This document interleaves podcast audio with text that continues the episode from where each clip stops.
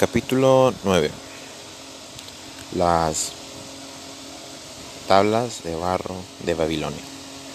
En este capítulo nos muestra cómo un arqueólogo encontró unas barras de barro en la antigua Babilonia y cómo estas decían la historia de Dabsir, el esclavo que regresó a Babilonia para salvar sus deudas y cuenta cómo él lo logró.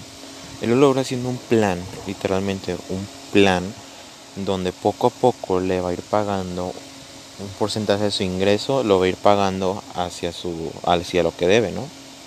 Pero antes de eso, muy importante es que él fue con cada uno a los que le debía dinero y les platicó el plan. Y les dijo que no tenía nada, pero si esperaban, paulatinamente iban a tener la deuda pagada.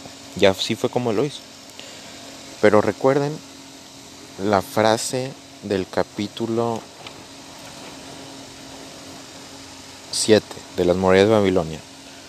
Más vale prevenir que lamentar. Entonces, nunca, nunca te pongas en riesgo de adquirir deudas. Hay crédito bueno y hay crédito malo. Pero si no tienes dinero para pagar, no lo adquieras.